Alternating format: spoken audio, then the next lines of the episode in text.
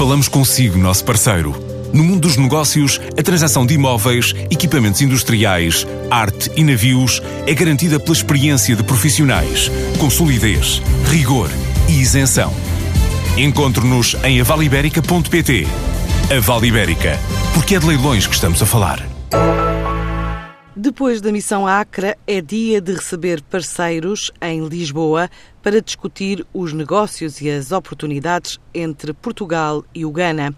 As exportações nacionais têm aumentado para 85 milhões de euros em 2017 para este mercado africano, que está no topo 15 dos mais industrializados do continente.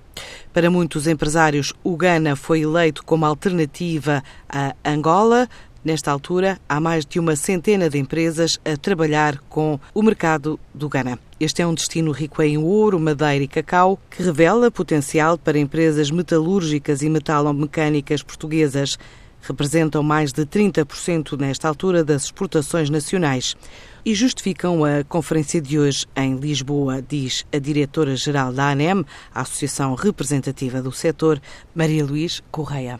Porque este mercado? Eh, porque este, o trabalho neste sentido? Portanto, o Ghana é um país que não tem embaixada e é um país que também tem uma delegação da I7, mas é um país que reconhecidamente tem oportunidades. Um país importante no contexto africano, em termos de, de, de evolução macroeconómica, tem crescido, tem, taxas de crescimento elevadas do seu PIB, tem, tem petróleo, tem recursos naturais, tem ouro, tem cacau e tem grandes necessidades de desenvolver o sector industrial. Portanto, existe um programa de desenvolvimento económico no Ghana, de desenvolvimento do setor industrial no Ghana, o que uh, vai desencadear certamente grandes oportunidades de negócio para este setor de atividade, que é o setor metalúrgico e eletromecânico. Neste momento vamos, uh, vamos realizar uma missão inversa, isto é, vamos trazer cá três instituições, portanto, a AGI, a Associação Industrial do Ghana, a Câmara de Comércio e Indústria do Ghana, um representante,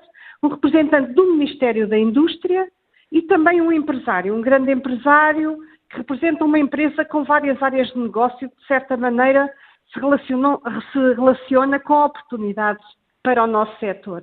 Com a presença da senhora embaixadora do Ghana em Paris e que, no fundo, representa a França e Portugal, e com a presença do Sr. Secretário de Estado da Internacionalização, que vai fazer o encerramento desta sessão. Nós estamos a pensar uh, também, uh, fora deste projeto, e no segundo semestre deste ano, fazer uma missão, uma missão empresarial à Acra para desencadear, eh, portanto, os negócios, no fundo, não é? Uma conferência com o título Negócios entre Portugal e Gana, oportunidades de cooperação na metalurgia e metalomecânica, que vai contar com a assinatura de protocolos com instituições ganesas.